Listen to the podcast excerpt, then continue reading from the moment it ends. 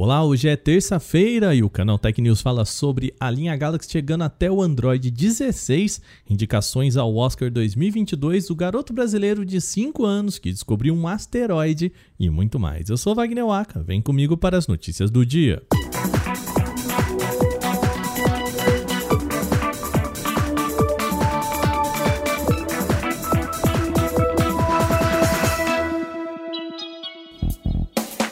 Linha Galaxy S22 vai receber atualizações até o Android 16. A informação foi encontrada no material de divulgação dos novos aparelhos e revela que esses e outros dispositivos topo de linha da Samsung terão suporte por pelo menos mais quatro gerações do sistema operacional. Vai lembrar, a versão mais atual do Android é a 12. É possível ler no documento que os dispositivos suportados incluem também toda a linha Galaxy S21, até mesmo o recém-lançado S21 FE, os dobráveis Galaxy Z Fold 3, Z Flip 3 e os futuros smartphones da série Galaxy S22, além também de tablets da linha Tab S8.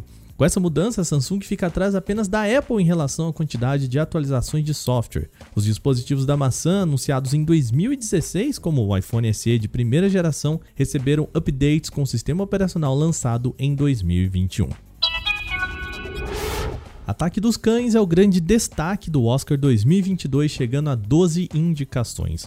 O longa da Netflix liderou a lista divulgada pela Academia de Artes e Ciências Cinematográficas, à frente de outros nomes que também eram apontados como grandes favoritos. Outro longa bastante destacado é Amor Sublime Amor, que aparece em sete categorias, incluindo de melhor diretor para Steven Spielberg. Ataque dos Cães marca um feito histórico com a indicação de Jane Campion ao prêmio de melhor diretora. Isso porque ela se torna a primeira mulher a ser indicada duas vezes a categoria, sendo a primeira lá em 1994 com O Piano. Por outro lado, para quem esperava que a campanha da Sony para Homem-Aranha sem volta para casa rendesse mais frutos, teve de se contentar com a única indicação, a de melhores efeitos visuais.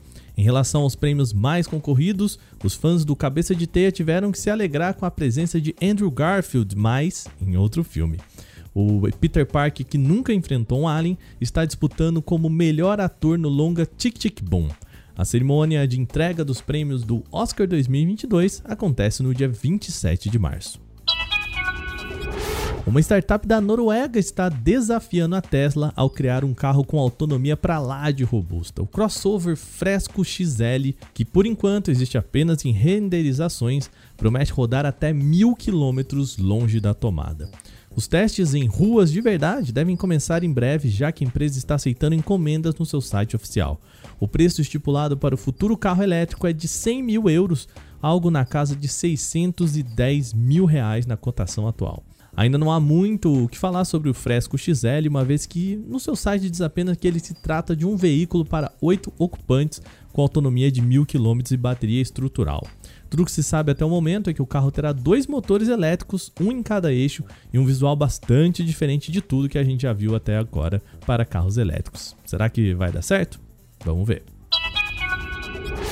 A Ferrari e a Qualcomm anunciaram uma parceria estratégica para o desenvolvimento tecnológico dos carros da montadora. A fabricante italiana vai utilizar todo o conhecimento da Qualcomm para trazer uma evolução para os seus veículos, tanto em segurança quanto em conectividade. Segundo a Ferrari, o programa Snapdragon Digital Chassis será a base de todas as melhorias nos próximos automóveis.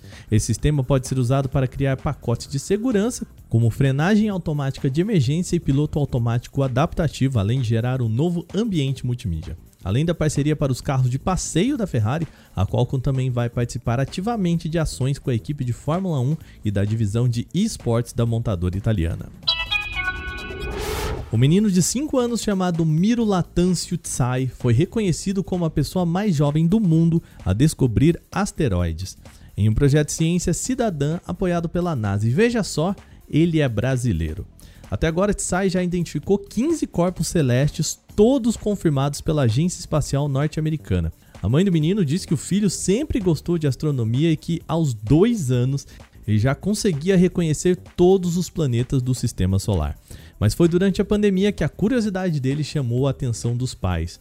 Foi nessa época que a mãe inscreveu o menino no projeto International Astronomical Search Collaboration, que aqui no Brasil é conduzido em parceria com o Ministério da Ciência, Tecnologia e Inovação. Agora, Miro quer voar mais alto. Ele pretende continuar caçando asteroides, mas quer participar também de outros dois projetos: o Imagens do Céu Profundo, do Ministério da Ciência, e o Globe, dedicado ao monitoramento de clima global, também na NASA. Que garotinho fantástico, né?